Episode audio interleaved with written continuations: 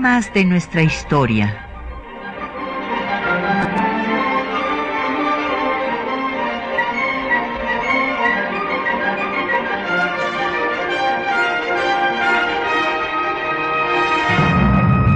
Un espacio que difunde el conocimiento del pasado para comprender nuestro presente. Programa a cargo de la maestra Patricia Galeana.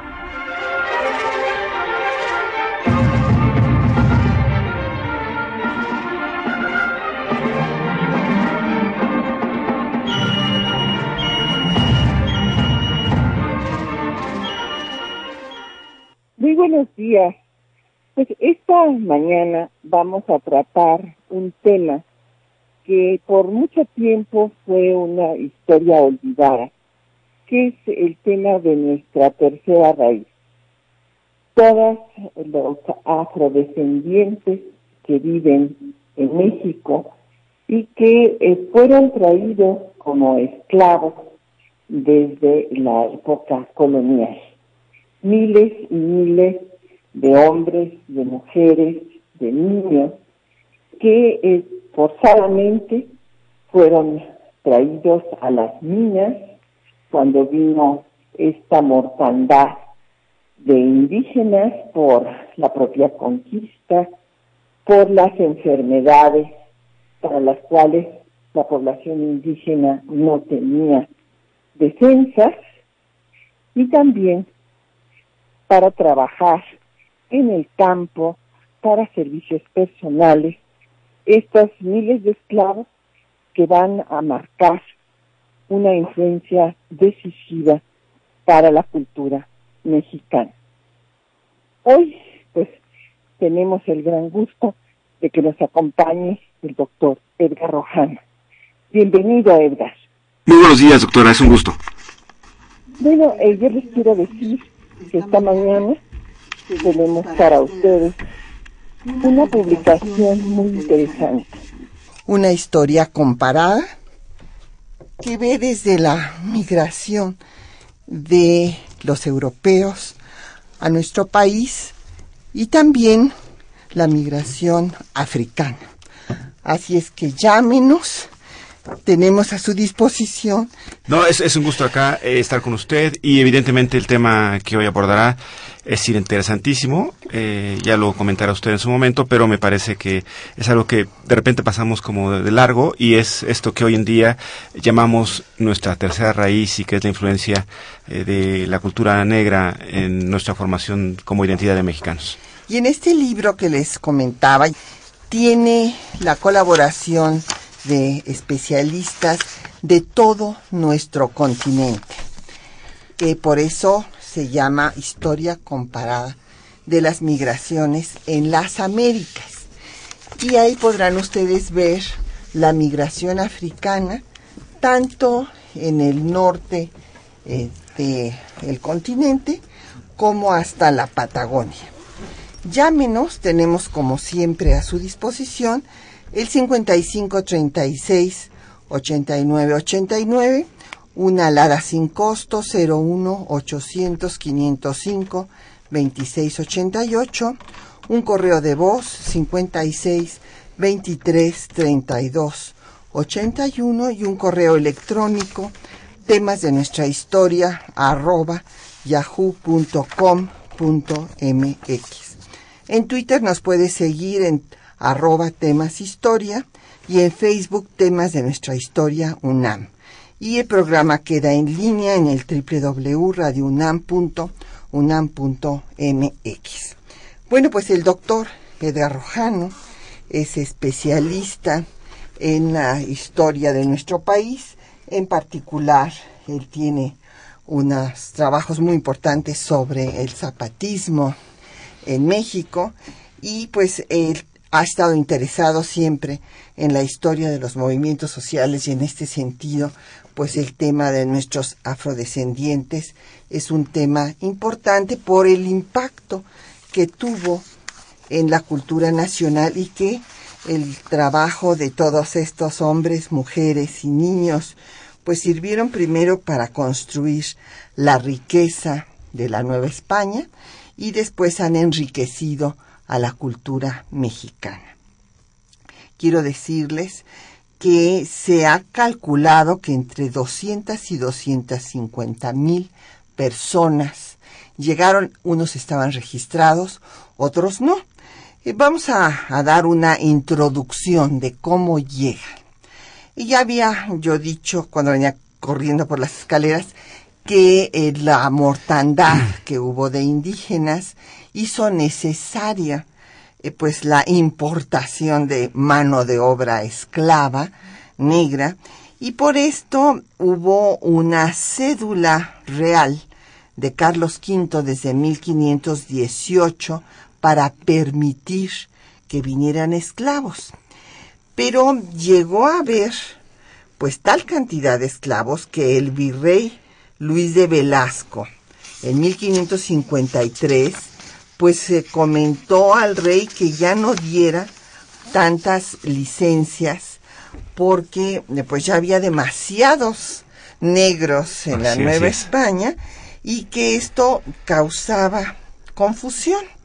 Bueno, eh, se estaba refiriendo a que eh, pues les parecía peligrosa para la población novohispana tal cantidad de personas negras y es que empezó a haber una serie de rebeliones.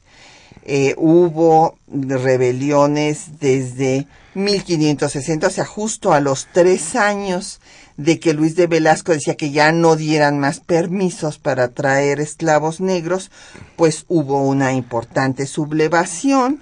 En 1570, eh, Gaspar Yanga en Veracruz empezó una serie de sublevaciones que van a desembocar en la creación de San Lorenzo de los Negros en Veracruz. Y no obstante esto, siguió habiendo, así como siguió habiendo motines, como el muy importante de 1612, aquí en la Ciudad de México, que terminó con una serie de ejecuciones en la Plaza Mayor, no obstante eso se siguieron dando cédulas eh, de eh, permisos para la trata de personas negras. Todavía en Carlos IV, en 1789, da una nueva cédula para permitir el tráfico de personas negras de Cuba y la Constitución española de 1812 no prohíbe la esclavitud, la admite y por esto es que en las posesiones españolas, en el imperio español, siguió habiendo esclavitud, de hecho, hasta finales del siglo XIX. Sí, así es. Eh, como bien lo menciona, eh, es interesantísima esta parte sobre el ingreso de eh, la población negra a, nuestro país. Eh, Gonzalo Aguirre Beltrán, que es el primer estudioso, el primer académico que se encarga de estudiar este fenómeno, les recomendamos la lectura de su libro La población negra en México, publicada por el Fondo de Cultura Económica por primera vez en 1946, y narra precisamente este proceso en el que dice, los primeros eh, negros que llegan a nuestro país llegan con los primeros conquistadores, pero no en el sentido de esclavitud como lo concebimos eh, eh, comúnmente.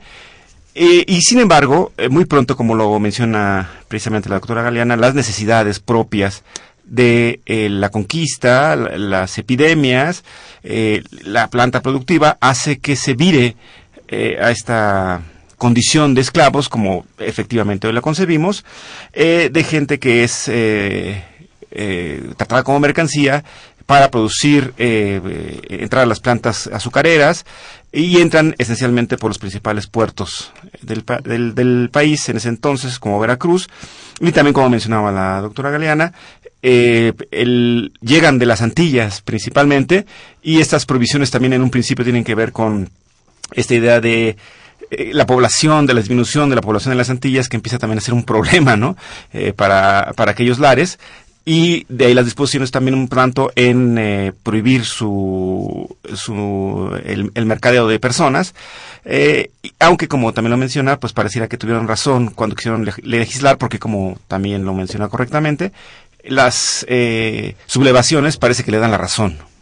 Sí, bueno, es interesante ver eh, la disposición que van a tener, que va a tener la población afrodescendiente aquí en nuestro país. En efecto, entran pues por los dos principales puertos, el que se llamaba Camino a Europa, que salía por Veracruz, y el del Oriente, Acapulco, donde llegaba la nao de China. China, sí. Y van a ubicarse, pues obviamente, en los este, actuales estados de Veracruz y de Guerrero, y todo lo que es la costa chica, que va de Guerrero a Oaxaca. Y también en el sureste, porque va a haber otra migración después en el siglo XIX. En el sureste los vamos a encontrar en Chiapas, en Tabasco, y bueno, de la Costa Chica también se van a Michoacán, pero incluso en el estado de Coahuila encontramos afrodescendientes.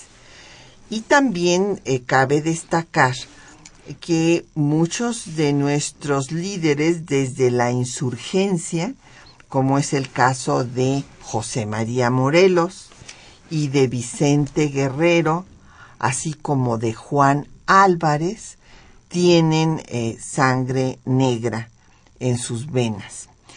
Y bueno, pues van a tener obviamente un papel muy destacado dentro de la historia nacional. Cabe destacar también que desde las reformas borbónicas, cuando se crea el ejército, porque recordarán ustedes que primero los Austrias eh, dejaron pues una organización que podríamos decir más libre de la conquista y de la colonización de estas tierras. Así se formaron los reinos y provincias y eh, gobernaban los Austria mucho a través de las corporaciones. Pero cuando vienen las reformas borbónicas que tienen por objeto el fortalecimiento del imperio español, viene una suerte de centralización de la toma de decisiones. Eh, los austrias habían dejado una mayor independencia en las regiones y con los Borbones y estas reformas eh, se establece el sistema de intendencias, este sistema tomado de la organización francesa que implica una concentración de la toma de decisiones en la corona y esto también lleva a que se forme un ejército regular. Y en este ejército pues también van a ser incorporados sobre todo los mulatos libres. Por claro, viene eh, la población negra y va a haber, eh, por una parte, claro, va a haber mortandad por los trabajos forzados a los que se les obligue y también por las enfermedades y bueno es una cosa espantosa cuando uno este estudia todo lo que sucedió y cómo los traían en esta ruta del esclavo como le ha llamado UNESCO a este proyecto de investigación eh, transatlántica de trata de personas eh, les traían como leños literalmente hacinados en la parte baja de los barcos. Y eh, bueno, pues les alimentaban con plátanos y todos los que se les morían los echaban al mar. Una cosa verdaderamente espantosa.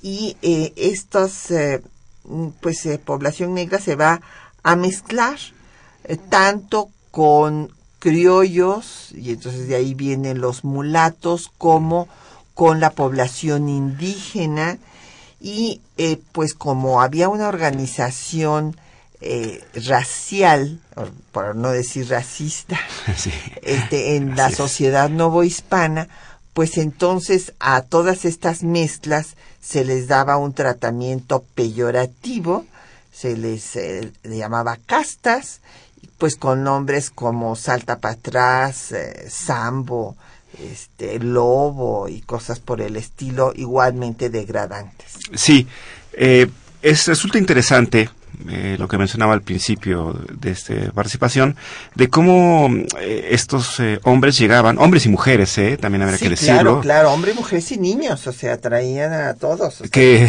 que eso rompió el desarrollo cultural en, África. ¿Qué es lo que sacar a estas personas de, su poco se dice, pero cuando se hacían, digamos, los pedidos sobre los esclavos, se mencionaba que tenían que venir hombres y mujeres en edades productivas, hombres fuertes, decían sanos mentalmente y que pudieran eh, ayudar al trabajo. Entonces también esta visión como que la tenemos un poco de lado, ¿no? Usted que ha estudiado muchísimo a las mujeres, este, de repente no volteamos a esa parte que me parece que es también de llamar la atención. Eh, pero lo que iba es que nos podrá llamar la atención de cómo en lugares que pareciera ser más allá de las costas por donde ellos entran, eh, que son llevados evidentemente a espacios en donde empieza a haber eh, una importante actividad económica. Eh, Guanajuato pues, es un caso, me parece, de citar como ejemplo, en donde a las minas eran llevados todos estos hombres y mujeres. y la otra parte que también es sumamente interesante porque fue llevado inclusive a la plástica mexicana de aquellos años, las castas. ¿No? Esta representación gráfica que se hacía de la mezcla de razas y como bien decía, toma nombres eh, un tanto que nos pueden llamar la atención por la, eh, la forma en que se les dice, pero que tienen en el fondo efectivamente un sentido peyorativo para todas estas personas. Pues vamos a escuchar eh, una canción que lleva por título México Negro del disco pues que tiene grabado Leona de Etiopía y que sigue eh, las ideas de este periodista y predicador jamaiquino Marcos Gravy y que se han formado esta asociación universal para la mejora del hombre negro, bueno, de la persona negra diría.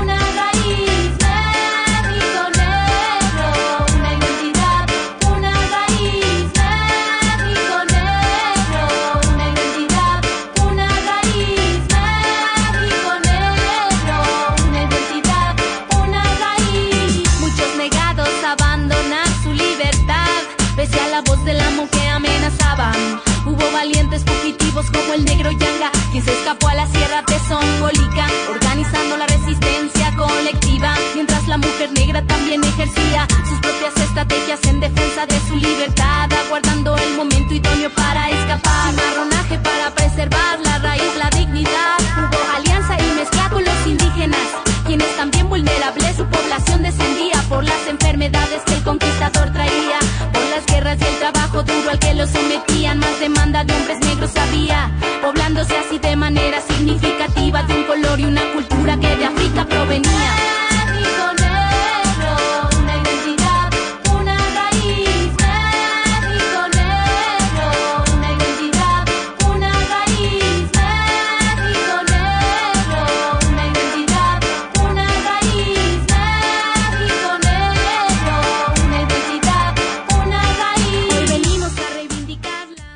Pues ahí escucharon ustedes el México Negro. Y justo de las llamadas que nos han llegado, don David Hernández de Tultitlán nos dice que qué influencias culturales tiene México por parte de los afrodescendientes. Bueno, pues evidentemente toda su cultura, la música. Ahí han, ustedes escuchado la música, la comida, o sea, eh, sus, eh, todos sus bailes, el gran colorido que, que ponen a, su, a su obra pictórica. Déjenme decirles que inclusive desde la colonia, esto es muy interesante, es, eh, no sabemos la verdad cómo se dio, pero en 1646 Juan Correa fue un pintor, eh, pues uno de los grandes pintores coloniales, un pintor barroco, y tenía, era un descendiente, era un mulato, tenía sangre negra. Entonces, pues la influencia ha sido toda su cultura, don David, que la seguimos disfrutando hasta la fecha. Por otra parte, Enrique Ramírez de la Cuauhtémoc nos pregunta que si fue en la Nueva España donde liberaron a los primeros migrantes esclavos africanos y por ende hay un mestizaje. No, no es que los liberaran, nunca en, el imperio español, como ya lo decía, desde Carlos V hasta Carlos IV y después en la constitución liberal de Cádiz de 1812, se mantuvo la esclavitud.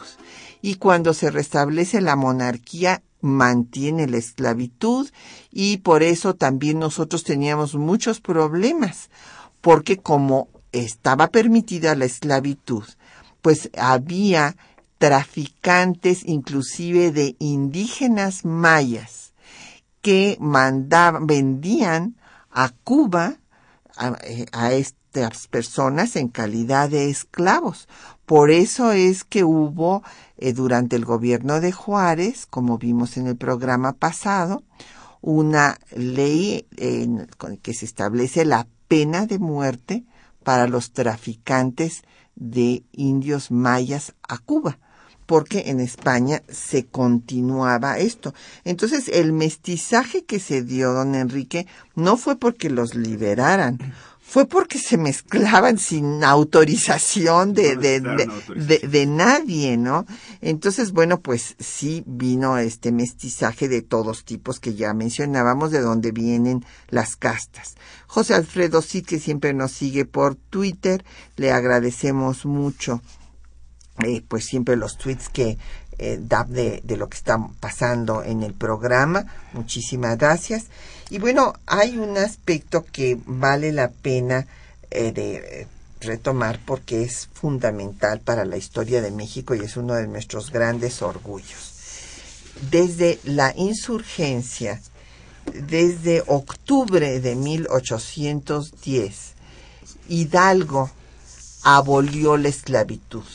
Primero eh, se abolió por un bando que da en Sorena, en Valladolid, y después Hidalgo reitera este bando. Hay dos más que él da en Guadalajara cuando establece ahí el gobierno insurgente. Esto es una medida de la mayor envergadura porque Hidalgo es el primero que lo hace a nivel continental. Se había habido ya una medida semejante en Haití, en el Caribe, en el 1804, donde hubo, pues primero una gran rebelión de los esclavos eh, que terminaron con la independencia de Haití, que fue la primera de toda la región, vamos incluido el Caribe y el continente americano. Y por esto es que inclusive en los, en los movimientos independentistas eh, hispanoamericanos, incluido el eh, nuestro, va a pedirse ayuda a los haitianos y los haitianos van a dar ayuda, déjenme decirles, esto es muy importante. Y ahí es donde se había abolido la esclavitud por vez primera. Pero en el continente, el primero que lo hace es Hidalgo y esta es una de sus más grandes acciones. Y claro, su discípulo Morelos va a continuar con las enseñanzas de su maestro. Lo mismo hará Rayón, eh, desde luego en este proyecto de constitución en donde sigue manteniendo a Fernando VII como el titular de la soberanía, pero de todas maneras proscribe la esclavitud, como lo va a hacer el sentimiento número 15 de, la, de, la, de los sentimientos de la nación de Morelos. Y también lo eh, irán a hacer las diversas constituciones de México, desde la de 14, en el artículo 13, en donde se declara que todos son americanos, eh, también en la de 24 se proscribirá eh, la esclavitud, así como en la de 57 y en la de 17. Doctora, y una pregunta, eh, más allá de la cuestión, digamos, de, de, la justicia que implica la abolición de la esclavitud, ¿hay un em, sentido, digamos, de político detrás de, la, de esas determinaciones? Porque el ejército insurgente, en buena medida, también tiene eh, hombres negros. bueno, yo la verdad creo que conociendo pues todo lo que escribió Hidalgo en esos cuatro meses que realmente duró su movimiento, eh, no dudo que tuviera un sentido político, pero no ese no era el objetivo de Hidalgo, un objetivo totalmente social. Y él lo dice, lo dice además en palabras muy hermosas, dice que es contra la naturaleza, que no puede venderse a personas como cosas, eso es lo que nos está diciendo, y claro, eh, el hecho de que hubiera grupos, pero, pero esto no fue importante, no era significativo el número, no, no lo hizo por eso, vamos. Ya. No, no era significativo el número de esclavos negros para que se unieran a la insurgencia. No, no, sinceramente no le veo relevancia en el movimiento insurgente. Eh, la idea de Hidalgo era en ese sentido muy eh, auténticamente social. Eh, consideraba que esto era injusto, que, no podía haber semejante situación en la que un hombre vendiera a otro. Y además, su proyecto de nación establecía que todos los que habían nacido en estas tierras eran americanos. Esto que después repite Morelos de que no se debe distinguir a un americano del otro más que con el vicio y la virtud, son las ideas de Hidalgo, porque hay que recordar que Morelos, Morelos era un operativo, pero no era un intelectual. el intelectual fue Hidalgo y todas las ideas que tenía Morelos las había tomado de Hidalgo porque Morelos no era el que había leído lo que había leído Hidalgo. Entonces el intelectual enseña a su discípulo y es un magnífico discípulo que va a ser magnífico estratega eh, y empírico totalmente, y, pero tienen eh, en este sentido, en el caso de Hidalgo, más que una estrategia política, a él le parecía, desde el punto de vista humanista, que era lo razonable y que todos los que habían nacido aquí, cuando les dice, bueno, ¿por qué los eh, españoles no quieren que los gobiernen los franceses? Y porque nosotros sí hemos de aceptar que nos vengan a gobernar los peninsulares y no los que han nacido aquí. Entonces, todos los que nacieron aquí eran americanos y deberían de tener el mismo tratamiento. Y claro, sí hubo eh, miembros de los grupos afrodescendientes en el ejército, sobre todo de Morelos, porque claro, vienen de la costa. De la zona, por supuesto. Y además eran los llamados, bueno, que se les llamaba desde la época colonial cimarrones. Así es. O sea que son los esclavos negros fugitivos. Así es. Entonces es, es igualdad, justicia, lo que más bien mueve a, a, la abolición bueno, en lugar de y como dice, es uno de los principios que han guiado en buena medida los proyectos, eh, digamos, constitucionales desde eh, 1824 hasta 17, ¿no? Así es.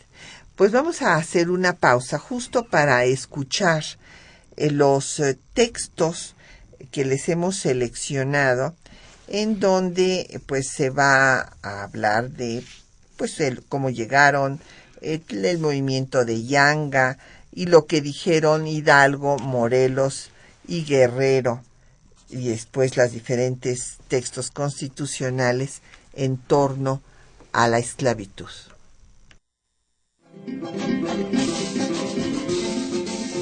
En los tres siglos del periodo colonial, se calcula que emigraron de manera forzada entre 200.000 y 250.000 esclavos africanos para incorporarse a las actividades agrícolas, ganaderas, mineras y domésticas de la Nueva España, gracias a las licencias que otorgó la corona española para introducir personas esclavizadas. La mayoría de ellas llegó por el puerto de Veracruz para luego ser vendidas en la Ciudad de México y distribuidas hacia otras regiones de la Nueva España. Otros llegaron por las costas del Pacífico, al puerto de Acapulco, y unos más por medio del contrabando a puertos no autorizados. Grupos de negros, mulatos, morenos y pardos solían reunirse en las llamadas cofradías, asociaciones de asistencia social organizadas alrededor de una divinidad de origen africano como Santa Ifigenia y San Benito de Palermo. Desde los inicios existieron manifestaciones de resistencia a la esclavitud. Muchos huyeron de las haciendas, plantaciones o casas en los que se les recluía. A ellos se les conocía como cimarrones. Una de las rebeliones más importantes de la época estuvo encabezada por un africano llamado Ñanga, en Córdoba, Veracruz. En 1609, tras intentos fallidos de las autoridades virreinales por someterlo, se vieron obligados a pactar para evitar las continuas fugas de esclavos de las haciendas de la región. De esta manera se fundó el pueblo libre de San Lorenzo de los Negros. El movimiento insurgente de 1810 dividió las posiciones de la población afrodescendiente. En los sitios donde la esclavitud era vigente, la causa insurgente recibió el apoyo de este grupo. Es conocido el papel de mulatos y pardos en la defensa del puerto de Veracruz frente a la amenaza de las tropas realistas. Miguel Hidalgo ordenó desde el 19 de octubre de 1810 la abolición de la esclavitud. Lo reiteró en el bando de Guadalajara del 6 de diciembre del mismo año, y José María Morelos, siguiendo sus instrucciones, lo reiteró durante su estancia en Chilapa el 17 de noviembre de 1811. Hago público y notorio a todos los moradores de esta América el establecimiento del nuevo gobierno por el cual, a excepción de los europeos, todos los demás, avisamos, no se nombran en calidad de indios, mulatos ni castas, sino todos generalmente americanos. Nadie pagará tributo, ni habrá esclavos en lo sucesivo. Todos los que los tengan, sus amos serán castigados. No hay cajas de comunidad, y los indios percibirán las rentas de sus tierras como suyas propias. Muchos afrodescendientes como José María Morelos, Vicente Guerrero o Juan Álvarez fueron importantes jefes militares en la Guerra de Independencia. El apoyo más reconocido a la insurgencia es el de las tropas al mando de Morelos, en cuyas filas se encontraban jefes rebeldes, mulatos en su mayoría. Ya en el México independiente, Vicente Guerrero, en su calidad de presidente, decretó la abolición de la esclavitud el 15 de septiembre de 1829. Primero, queda abolida la esclavitud en la República. Segundo, son por consiguiente libres los que hasta hoy se habían considerado como esclavos. Tercero, cuando las circunstancias del erario lo permitan, se indemnizará a los propietarios de los esclavos. En las bases orgánicas de 1843, el artículo 9, fracción 1, que se refiere a los derechos de los mexicanos, estipula Ninguno es esclavo en el territorio de la nación, y el que se introduzca se considerará en la clase de libre, quedando bajo la protección de las leyes. En el artículo 31 del Estatuto Orgánico Provisional de la República Mexicana, promulgado por Ignacio Comonfort el 15 de mayo de 1856, señala En ningún punto de la República Mexicana se podrá establecer la esclavitud. Los esclavos de otros países quedan en libertad por el hecho de pisar el territorio de la nación. Por su parte, la Constitución de 1857, en su artículo segundo, estableció En la República todos nacen libres. Los esclavos que pisen el territorio nacional recobran por solo ese hecho su libertad y tienen derecho a la protección de las leyes. Finalmente, el artículo segundo del proyecto de constitución presentado por Venustiano Carranza el primero de diciembre de 1916 dispuso Está prohibida la esclavitud en los Estados Unidos mexicanos. Los esclavos de otros países que entrasen al territorio nacional alcanzarán por este solo hecho su libertad y la protección de las leyes. Este mismo texto pasó a la Constitución de 1917 y permanece vigente.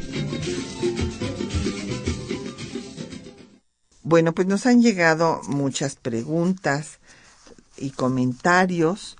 Don Jorge eh, Virgilio de Coyoacán eh, comenta que se les llamaban pintos a los afrodescendientes que estaban en los eh, grupos de Juan Álvarez.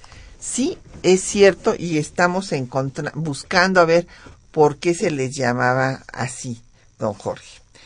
Don Jorge Alfredo Cid eh, pregunta que quién liberó a las razas negras durante la Nueva España. No, repito, no las liberó nadie. O sea, la esclavitud estuvo vigente durante todo el periodo de existencia de la Nueva España y en las posesiones españolas en buena parte del siglo XIX.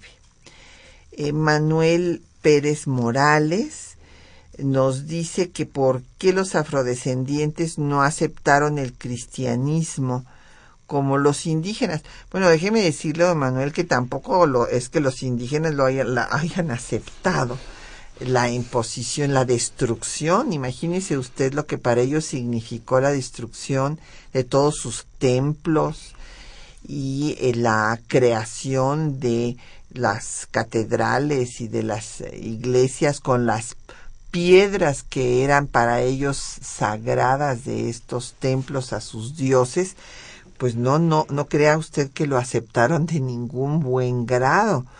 Hubo una gran represión para que lo hicieran, para que no siguieran con sus cultos y a veces eh, muchos de los curas tenían que darse por vencidos y dejarlos que siguieran con algunas costumbres de su propia religión indígena, eh, como es el caso de muchas de las festividades, por ejemplo la festividad eh, para los muertos, pues es una clara muestra del sincretismo que se da entre las prácticas religiosas anteriores a la llegada de los europeos ya con este, la religión cristiana, con la religión católica. Y bueno, pues también los africanos se resistían y seguían con sus propias prácticas religiosas. Harzadevi por Twitter, eh, pues eh, nos manda saludos y también está difundiendo el tema de que estamos hablando de la tercera raíz en México. Muchísimas gracias. Le mandamos saludos a doña Hilda San Román, eh, que habla de pues la riqueza pues cultural que desde luego también trajeron los pueblos africanos y cómo contribuyeron a la riqueza de la Nueva España. Eh, don Roberto Guzmán de Iztacalco dice que es un gran tema, muchas gracias. José Guadalupe Medina de Netzahualcoyot, que es un orgulloso descendiente de, de africanos, pues es tercera generación. Muy bien, don José Guadalupe, le felicitamos. Qué interesante, sí. Eh, Lucrecia Espinosa Aburto, eh, dice que pues esta trata de personas de África hacia América Latina que pues que, es eh, el origen de una deuda social y humana que tenemos hasta la fecha que saldar. Tiene usted toda la razón. Y bueno, déjenme decirles que durante el siglo XIX mexicano, no obstante que se había abolido eh, la esclavitud, pues esta continuaba, porque pues ese es lo terrible, que a veces se, se dan leyes, se dan medidas y no se cumplen. Es por esto que se sigue proscribiendo.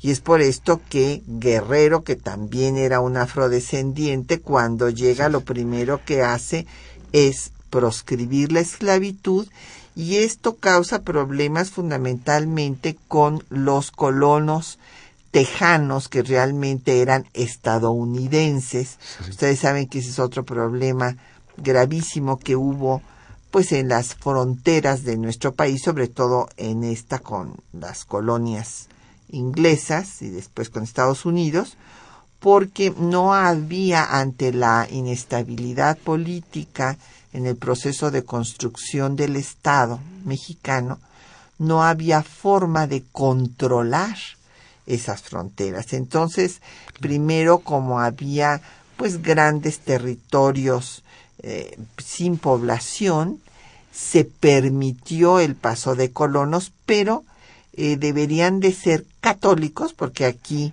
había intolerancia religiosa en toda la primera mitad del siglo XIX, y esto no se cumplía.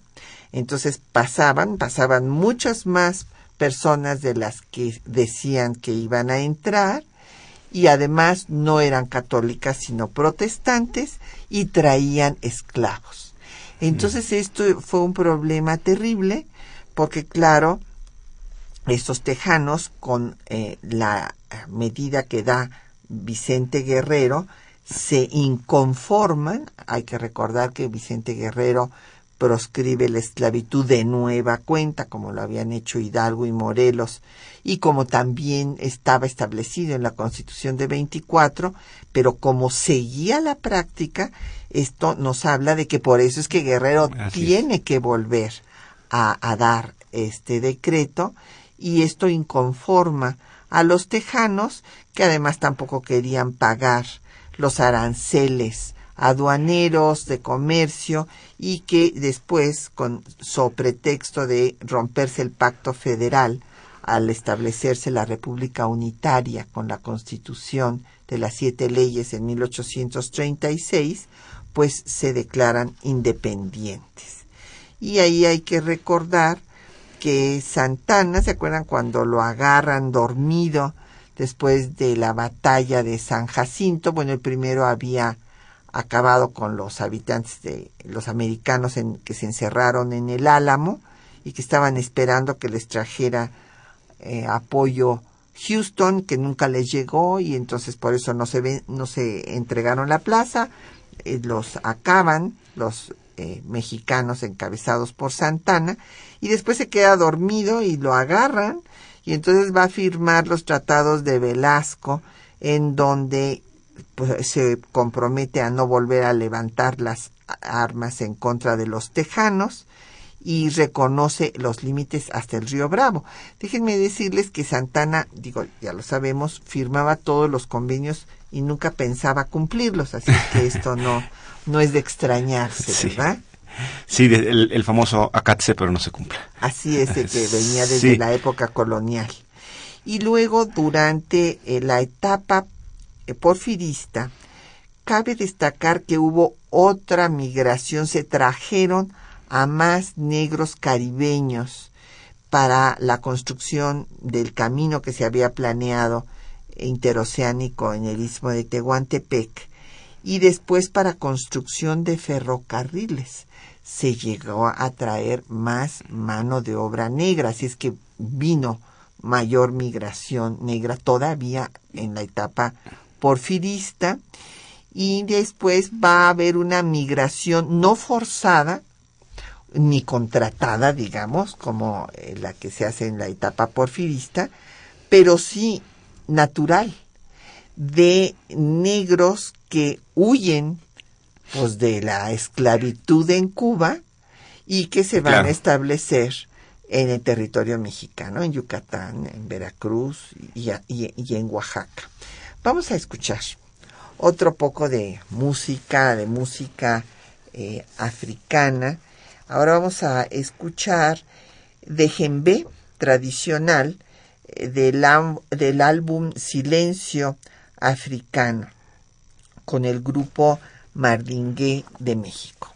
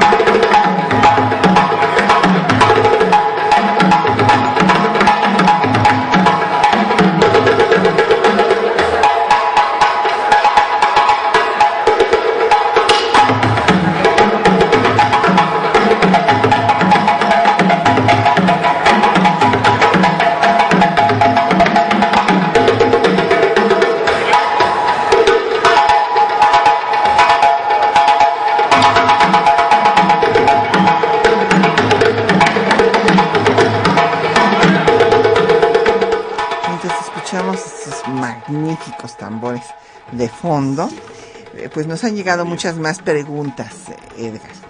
Eh, nos llamó Jesús Ríos de la Miguel Hidalgo y dice que cuál era la concepción sobre la esclavitud que tenía la Iglesia Católica en la Contrarreforma. Muy buen tema, don Jesús. Pues he aquí que recordará usted que justamente la Contrarreforma que hizo Jiménez de Cisneros en España, eh, apoyado por Isabel la Católica, pues va a proscribir a todas las personas, las ideas que no sean las de la religión católica. Entonces, pues se les consideraba fuera de la, de la comunidad eh, católica y, bueno, pues primero hicieron la cruzada en contra de los musulmanes, de los moros, del Islam, hubo una masacre terrible porque nunca se habla de esto y es, terrible.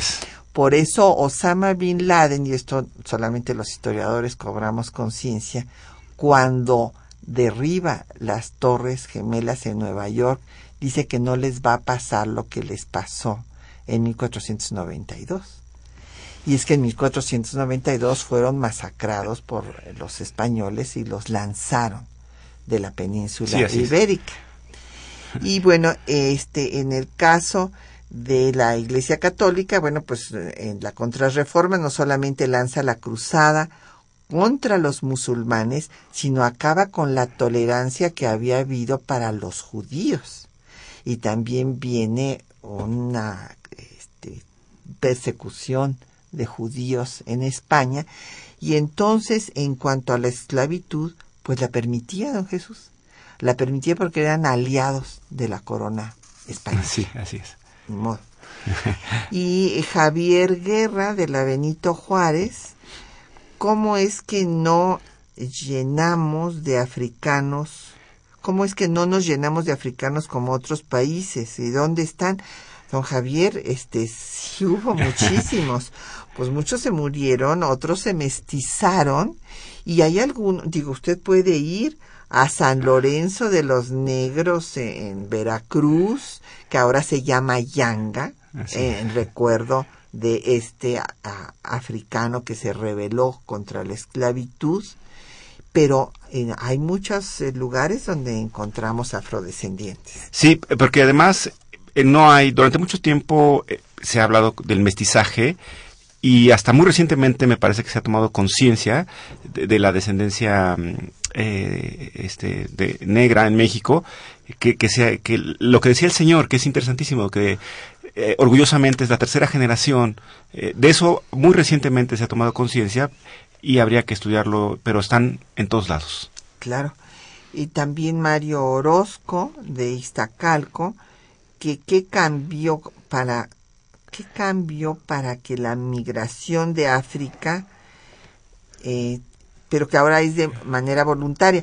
Ah, bueno, es que usted se está refiriendo a la crisis terrible que está viviendo, pues, eh, los eh, pueblos africanos, y no solamente africanos, sino también de, de Oriente Medio, que están migrando hacia Europa, pues para sobrevivir porque nos pregunta don Mario que por qué hay esta cantidad de migración, pues es para sobrevivir. Sí, terrible. Y esto es lo que va usted a ver en este ejercicio que hicimos, un grupo, un grupo de colegas de todo el continente, en la historia comparada de las migraciones en las Américas, publicado por el Instituto Panamericano de Geografía e Historia de la OEA, y que justamente ve cómo se ha dado la migración primero hacia América, luego de América hacia el mundo.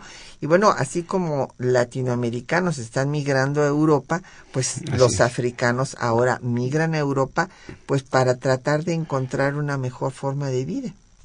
Sí, es terrible lo que está sucediendo. Las fotografías que están reproduciendo los medios eh, son terribles, sí.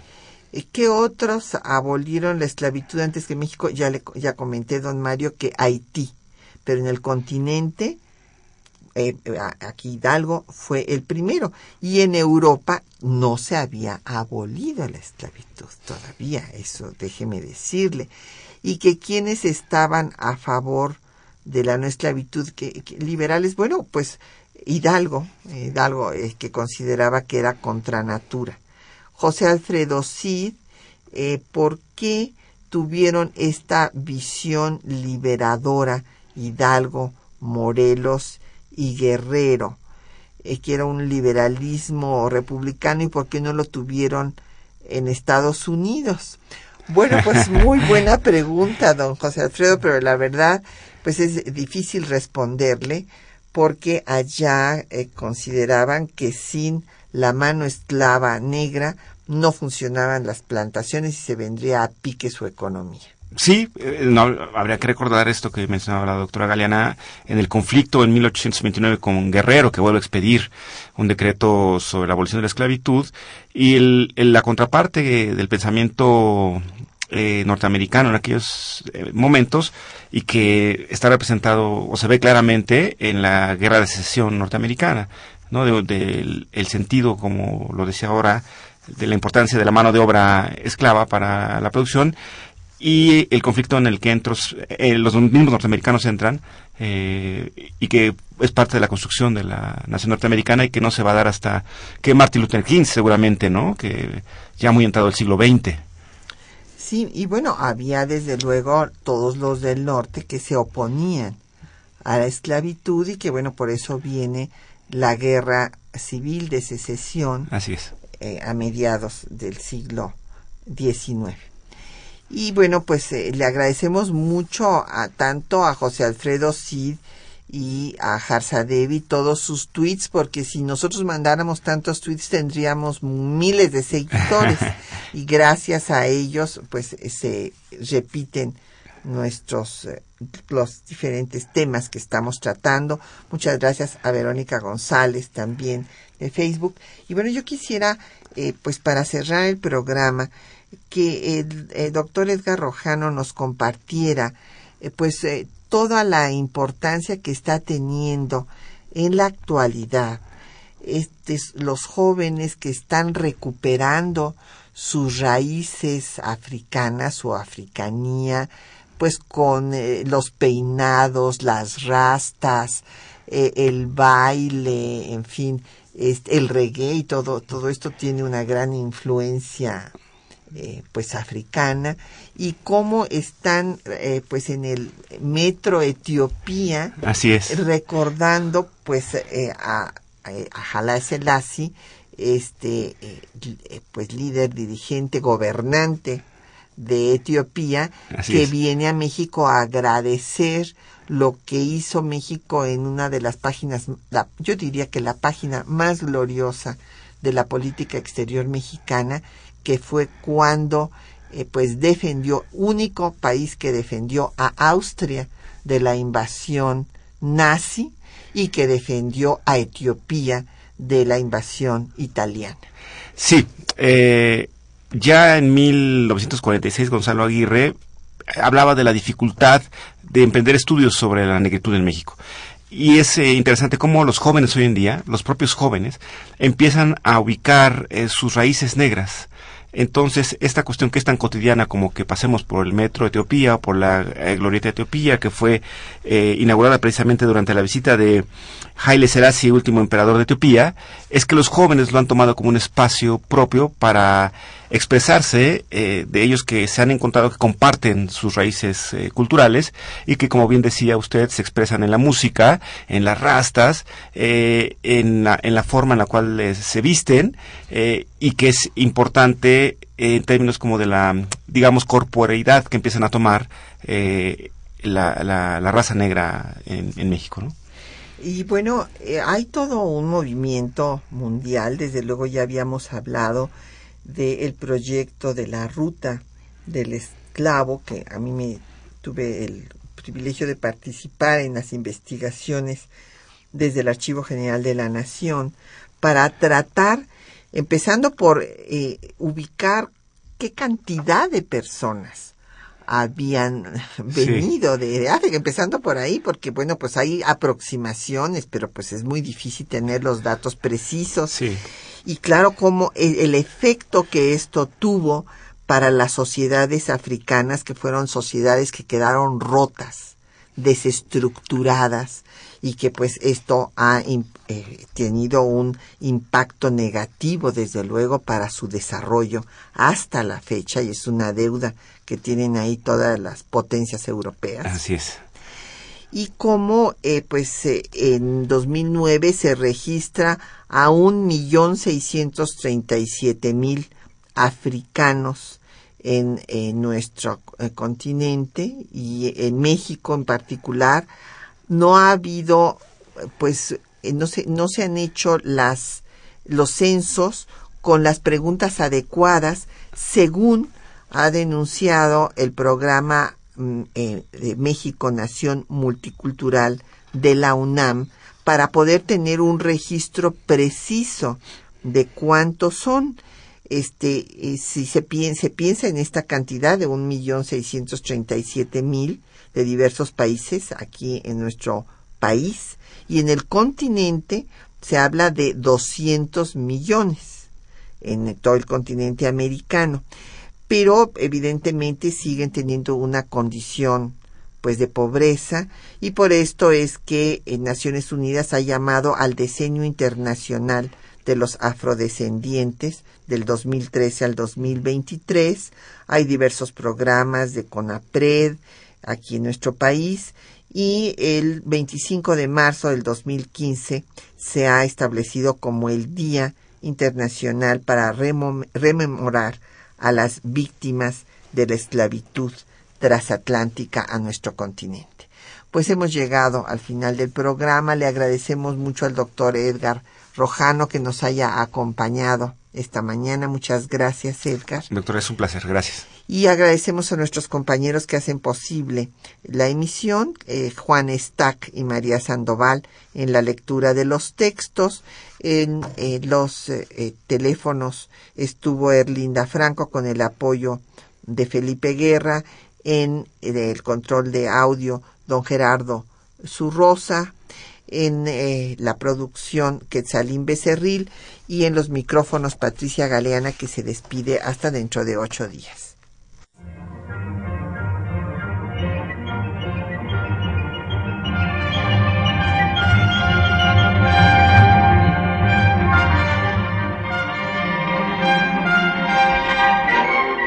Temas de nuestra historia.